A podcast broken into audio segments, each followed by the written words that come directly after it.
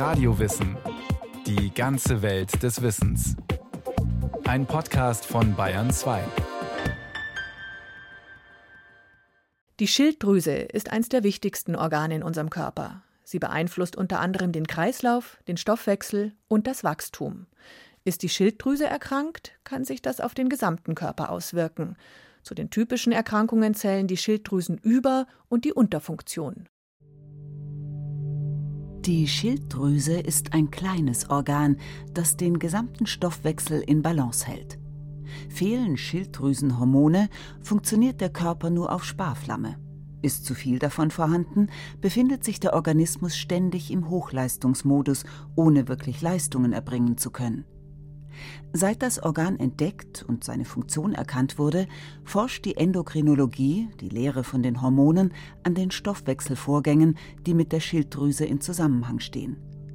Neue Behandlungsmethoden haben sich insbesondere im Hinblick auf Schilddrüsenkrebs und Schilddrüsenknoten ergeben. Und auch an den Schilddrüsenfunktionsstörungen wird weiter geforscht. Denn diese Erkrankungen nehmen zu und betreffen vor allem Frauen. Leonardo da Vinci hat sie gezeichnet, Anfang des 16. Jahrhunderts. Der Künstler entwendete illegal Leichname von Friedhöfen, die er dann obduzierte, um seine berühmten anatomischen Studien anzufertigen. 1543 erschien in Basel das anatomische Werk De Humani Corporis Fabrica, auf Deutsch über den Bau des menschlichen Körpers. Verfasst wurde es von dem flämischen Arzt Andreas Vesalius, Leibarzt Kaiser Karls V. und Begründer der modernen Anatomie. Vesalius beschrieb darin das im Hals gelegene Organ als eine an der Luftröhre befestigte Mandel. Noch einmal gut 100 Jahre später bekam es seinen lateinischen Namen durch den englischen Mediziner Thomas Wharton. Glandula thyreoidea nannte er das kleine Organ.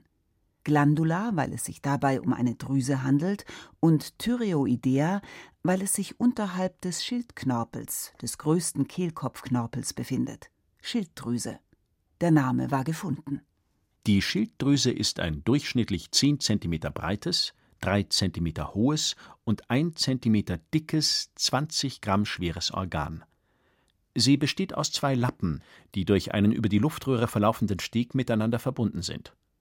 Von der Form her erinnert die menschliche Schilddrüse an einen Schmetterling. Ist die Schilddrüsenfunktion des Embryos gestört, hat das gravierende Folgen. Die mentale Leistungsfähigkeit ist stark eingeschränkt. Solche Kinder hatten in der Vergangenheit kaum eine Chance, ihr Leben selbstständig zu gestalten. Auch die körperliche Entwicklung war beeinträchtigt. Die Schilddrüse ist essentiell für die Gehirnentwicklung und für das körperliche Wachstum, Knochenwachstum, Körperzusammensetzung, Temperaturregulation, Energieumsatz, Nahrungsverwertung. Und die Schilddrüsenhormone haben dann noch ganz spezifische Eigenschaften im Stoffwechsel und in verschiedenen biochemischen und medizinisch relevanten Prozessen. Dr. Josef Köhrle ist an der Berliner Charité Professor für Biochemie und leitet dort das Institut für experimentelle Endokrinologie, das den Hormonstoffwechsel erforscht. Seit sich die Jodversorgung in Deutschland und der ganzen westlichen Welt verbessert hat, beispielsweise durch die Einführung von jodiertem Speisesalz, gibt es diese Art von Entwicklungsstörungen bei Kindern glücklicherweise nicht mehr. Jod, ein essentielles Spurenelement, wurde Anfang des 19. Jahrhunderts entdeckt und kurz darauf auch seine Bedeutung für die Schilddrüse. Welche Bedeutung misst der Biochemiker Köhrle dem schmetterlingsförmigen Organ zu? Die normale gesunde Schilddrüse ist die größte endokrine Drüse, das heißt also im Körper das größte Organ, welches Hormone produziert und in den Körper abgibt. Und wenn man die Schilddrüse genauer anguckt, dann sieht man zunächst mal sehr viele Blutgefäße weil sie ihr Produkt, also die Schilddrüsenhormone, ins Blut abgeben müssen. Das heißt also, jede Schilddrüsenzelle muss einen Zugang zu den Blutkapillaren haben. Und der zweite Grund, warum die Schilddrüse so viele Gefäße und Kapillaren hat, ist, dass sie das essentielle Spurenelement Jodid aufnehmen muss, welches wir über die Nahrung nur zuführen. Die Schilddrüse ist dann neben den Gefäßsystemen aufgebaut in kleinen Zellgruppen, die sehen aus im Prinzip wie ein Fußball. Diese Zellen schließen sich zusammen in einer Art äh, Hülle, man nennt das Follikel, und in diesem Hohlraum, den die Zellen bilden, wird dann diese mysteriöse oder evolutionär relativ aufwendige Schilddrüsenhormon-Biosynthese gemacht. Schilddrüsenhormon-Biosynthese. Das komplizierte Wort meint einen chemischen Prozess, der am Anfang aller komplexeren Lebewesen steht. Die Chordatiere, die Vorläufer der heutigen Wirbeltiere, hatten bereits eine Vorform der Schilddrüse. Heute leben als einzige Chordatiere noch die Neunaugen, die seit rund 500 Millionen Jahren die Gewässer bevölkern. Auch die Metamorphose der Amphibien wird durch Schilddrüsenhormone gesteuert. Kann sich zum Beispiel in einer Kaulquappe das Hormon nicht bilden, etwa weil im Gewässer kein Jod vorhanden ist, verbleibt die Kaulquappe im ewigen Larvenstadium. Schilddrüsenhormone können also nur gebildet werden, wenn Jod in der Nahrung vorhanden ist. Doch wie genau vollzieht sich die Schilddrüsenhormon-Biosynthese in den von Zellen umschlossenen Hohlräumen, den sogenannten Follikeln? Dazu braucht es eines der größten Proteine in unserem Körper, das sogenannte Thyreoglobulin, TG, welches von diesen Zellen in diesen Hohlraum abgegeben wird dann werden die Zellen das Jodid, was sie aus der Blutbahn aufgenommen haben, auch in diesen Hohlraum bringen und mit Hilfe von einer ganzen Reihe von Enzymen wird dann in diesem Thyreoglobulin Jod eingebaut mit einer relativ brutalen chemischen Reaktion. Man braucht dazu Wasserstoffperoxid, H2O2 um das mal bildlich darzustellen, was da vorgeht.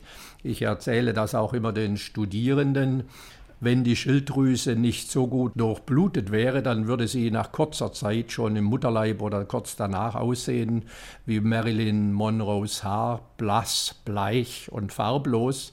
Das ist aber nicht der Fall. Deswegen muss die Schilddrüse sich eben gegen dieses äh, starke Oxidans H2O2 sehr stark auch schützen. Und das macht sie recht effizient bis zum Lebensende. Am Abbau des Wasserstoffperoxids ist ein zweites essentielles Spurenelement beteiligt, nämlich das Selen. Das Hormon, das in diesem chemischen Prozess entsteht, nennt sich Thyroxin, abgekürzt T4, und enthält vier Atome des essentiellen Spurenelements Jod. Darüber hinaus bildet die Schilddrüse auch T3, das nur drei Jodatome enthält. In den Follikeln kann die Schilddrüse diese Hormonformen speichern, maximal den Bedarf von drei Monaten. Ein weiteres in der Hypophyse, also der Hirnanhangdrüse, gebildetes Hormon steuert, wie viel T4 und T3 in der Schilddrüse gebildet werden. Das Ganze ist ein rückgekoppelter Regelkreis. Ist die Schilddrüse sehr produktiv, steigt der T4 und T3-Spiegel im Blut. Die Hirnanhangdrüse produziert entsprechend weniger TSH, was wiederum die Produktion der Schilddrüse drosselt und umgekehrt. Wozu aber braucht der Körper die beiden Formen des Schilddrüsenhormons, also T4 und T3? Noch einmal der Biochemiker Josef Körle. Ja, das ist eine sehr wichtige Frage, weil wir davon ausgehen, dass Thyroxin eigentlich eine Hormonvorstufe ist, die biologisch selbst gar nicht aktiv ist. Dieses Thyroxin muss umgewandelt werden zu T3, was nur noch drei Jodatome enthält. Und T3 wird nun an zwei Stellen hergestellt. Zum einen ist die Schilddrüse in der Evolution offensichtlich gut beraten gewesen, schon einen geringen Anteil von T3 selbst zu machen. Wenn zum Beispiel nicht genügend Jod zur Verfügung steht, dann macht die Schilddrüse etwas mehr T3 als eine gesunde, gut jodversorgte Schilddrüse. Der Großteil vom T3, also dem biologisch aktiven Schilddrüsenhormon, wird aber außerhalb der Schilddrüse gemacht, hauptsächlich in der Leber, in der Niere, im Gehirn, anderen Organen. Und im Körper gibt es zwei zentrale Enzyme, die sonst nichts anderes machen als T4 zu T3 umwandeln. Diese Enzyme benötigen Selen, ein essentielles Spurenelement, das auch schon am Abbau des Wasserstoffperoxids in der Schilddrüse beteiligt ist. Und interessanterweise hat nun die Evolution es geschafft, ähm, diese Aufgabe der Schilddrüsenhormonaktivierung nicht normalen Enzymen anzuvertrauen, sondern einer Subgruppe von Enzymen, die zu den sogenannten Selenoenzymen gehören. Solange der Hormonregelkreis im Körper funktioniert, alle Hormone ordnungsgemäß gebildet und an den Zielorganen auch aufgenommen werden, läuft die Arbeit der Schilddrüse weitgehend unbemerkt ab. Erst wenn sich Beschwerden einstellen, geht man in der Regel auf die Suche, ob eventuell ein Defekt der Schilddrüse als Ursache in Frage kommt. Dr. Jochen Spranger, er leitet an der Berliner Charité die Klinik für Endokrinologie und Stoffwechselmedizin, fasst die gängigen Fehlfunktionen zusammen. Viele Patienten haben eine Funktionsstörung, das heißt also entweder eine Unterfunktion oder eine Überfunktion. Die häufigste Ursache für eine Unterfunktion, das heißt, die Patienten produzieren nicht mehr genug Schilddrüsenhormon, sind sogenannte entzündliche Schilddrüsenerkrankungen. Bekannt ist hier die sogenannte Hashimoto-Thyreoiditis. Die haben häufiger Frauen, ist eine Autoimmunerkrankung, die längerfristig dann zu einem Verlust der Schilddrüsenfunktion führt. Demgegenüber steht häufig auch eine Überfunktion der Schilddrüse. Da gibt es auch unterschiedliche Ursachen. Auch hier gibt es Autoimmunerkrankungen, wie zum Beispiel den Morbus Basedow, der zu einer Überstimulation der Schilddrüse führt und zu einer Mehrausschüttung an Schilddrüsenhormonen. Diese Patienten haben dann zum Beispiel Herzrasen, Gewichtsverlust, Durchfälle. Das ist ein häufiges Krankheitsbild und was wir sehr viel sehen, sind natürlich auch Patienten mit Schilddrüsenknoten. Das heißt also, da steht die Frage im Raum, erstens macht das eine Funktionsstörung, aber es stellt sich natürlich auch immer die Frage, ist es ein gut oder ein bösartiger Knoten? Von allen Schilddrüsenerkrankungen ist das Schilddrüsenkarzinom sicher die schwerwiegendste. Allerdings haben hier Therapieversuche gute Erfolgschancen, verglichen mit manchen anderen Krebsarten. Ja, bei den Schilddrüsenkarzinomen ist es grundsätzlich so, dass man natürlich an erster Stelle eigentlich operiert. Das heißt, der bösartige Teil wird rausgenommen und danach ist die Schilddrüse ein besonderes Organ, weil sie Jod aufnimmt und das kann man sich therapeutisch zunutze machen. Das machen unsere Nuklearmediziner. Da wird radioaktiv markiertes Jod verabreicht und die Karzinomreste, die werden sozusagen von innen weggebrannt. Längst nicht alle Schilddrüsenknoten sind bösartig. Gutartige Knoten wurden in der Vergangenheit häufig operativ entfernt. Christina Sachse vom Feministischen Frauengesundheitszentrum in Berlin sammelt Informationen zu neuen Behandlungsmöglichkeiten. Es gibt auch heute die Möglichkeit, dass man durch eine Thermoablation Knoten äh, beseitigen kann. Auch das finde ich eine äh, wichtige neue Information, die an die Frau gebracht werden muss.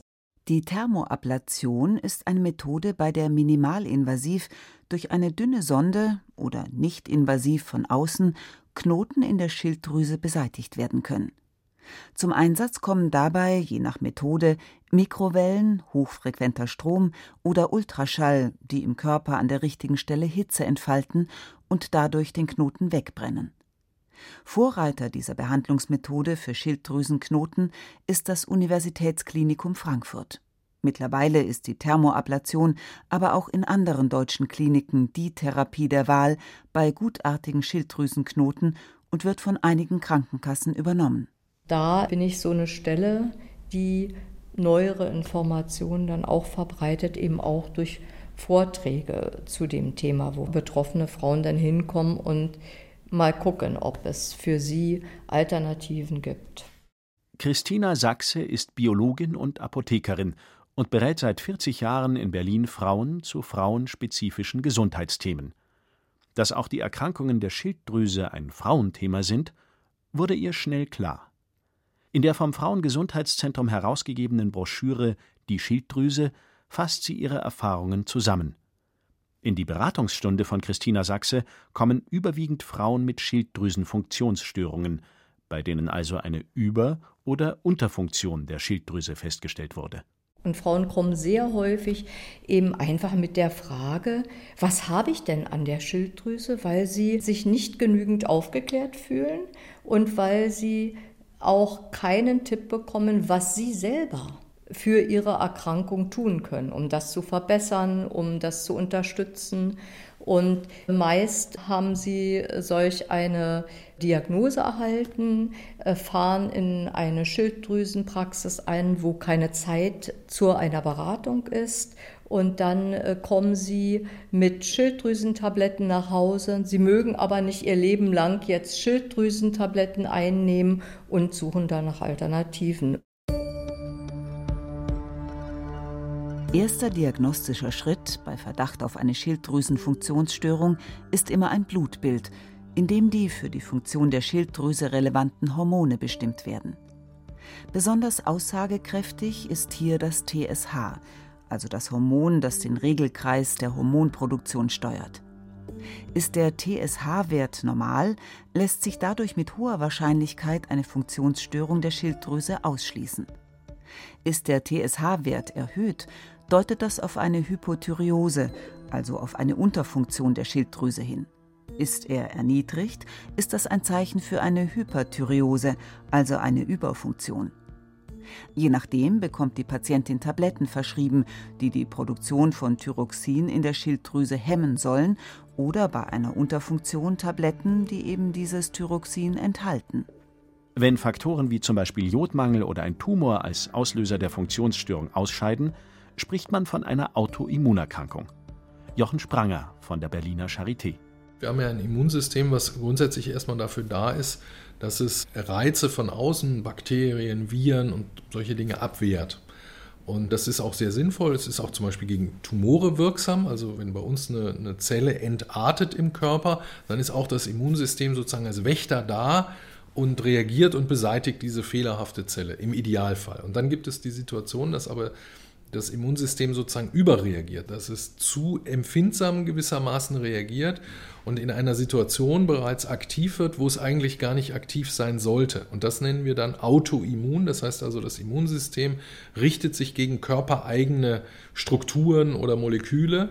Und das sind dann die sogenannten Autoimmunerkrankungen, die daraus entstehen. Eine bekannte Autoimmunerkrankung der Schilddrüse ist der Morbus Basedow.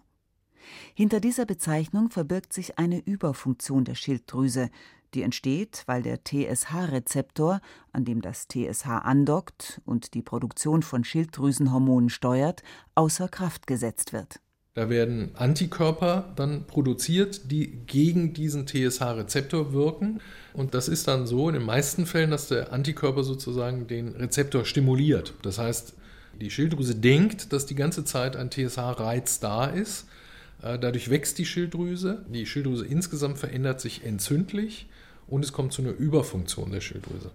Auch eine weit verbreitete Form der Schilddrüsenunterfunktion, die sogenannte Hashimoto-Thyreoiditis, ist eine Autoimmunerkrankung.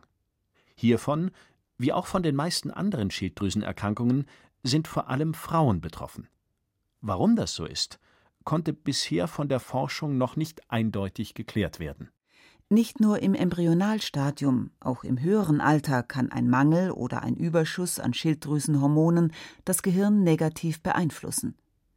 Während eine Schilddrüsenüberfunktion zu Nervosität, Erregbarkeit und Konzentrationsschwächen führt, bewirkt eine Unterfunktion Lustlosigkeit und Müdigkeit.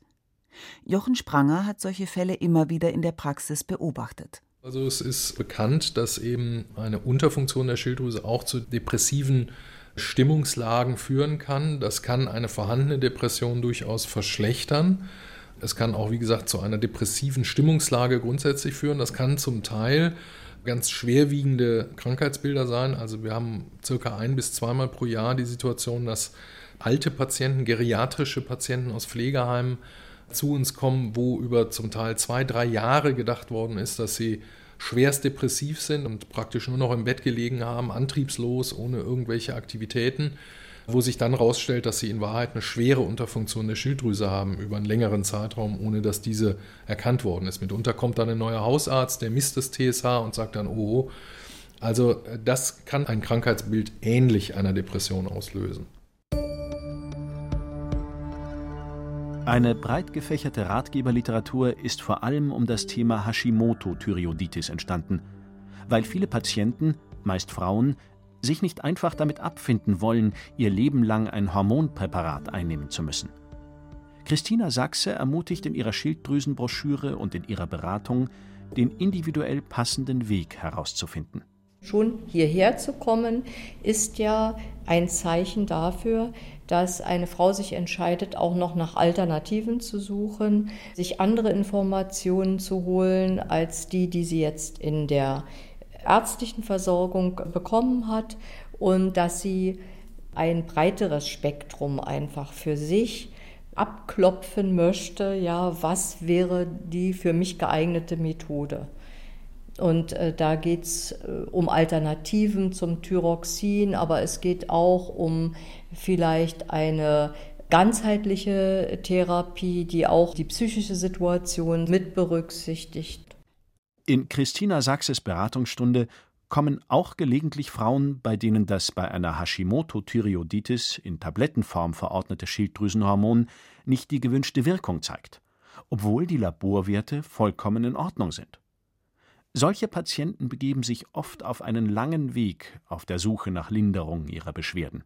Da gibt es neue Hypothesen, warum Menschen, die Schilddrüsenhormone nehmen müssen, sprich Thyroxin nehmen müssen, sich vielleicht nicht ganz so gesund fühlen wie Menschen, die eine intakte Schilddrüse haben. Aber daran ist noch zu forschen. Eindringlich gewarnt wird indes von Fachleuten vor jeder Form der Selbstmedikation. Und besonders davor, Thyroxin als sogenannten Fettburner einzunehmen. Vor allem in der Bodybuilder- und Fitnessszene gibt es einen schwunghaften Handel mit thyroxinhaltigen Medikamenten über das Internet. Dem Irrglauben, man könne damit gesünder und schlanker werden, widerspricht Dr. Josef Körle vehement. Sie schmelzen nicht nur das Fett weg, sondern auch den Muskel und stören sozusagen ihr Herz und ihr Gehirn nachteilig. Insofern ist es keine gute Idee, zu viel Schilddrüsenhormone oder Schilddrüsenhormonpräparate zu nehmen, die jetzt zur Verfügung stehen, um Gewicht abzunehmen. Weder akut und einmalig noch chronisch, weil sie damit rechnen müssen, dass sich ihr Herz zu einem großen übergroßen und fehlfunktionierenden Herz entwickelt und dass sie über kurz oder lang auch psychische Störungen bekommen werden. Denn auch eine künstlich erzeugte Überfunktion der Schilddrüse ist eine Funktionsstörung und der Gesundheit abträglich. Schilddrüsenhormone beeinflussen Stoffwechsel, Kreislauf, Wachstum und Psyche, sind also von entscheidender Bedeutung für unsere körperliche und seelische Verfassung.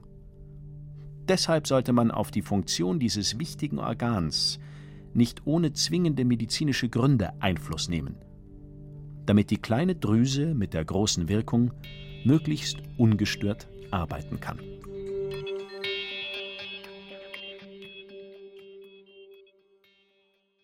Sie hörten Die Schilddrüse, Schaltzentrale für den Stoffwechsel von Christiane Seiler. Regie Martin Trauner. Technik Thomas Palzer. Es sprachen Rail Comtesse und Thomas Birnstiel. Eine Sendung von Radio Wissen.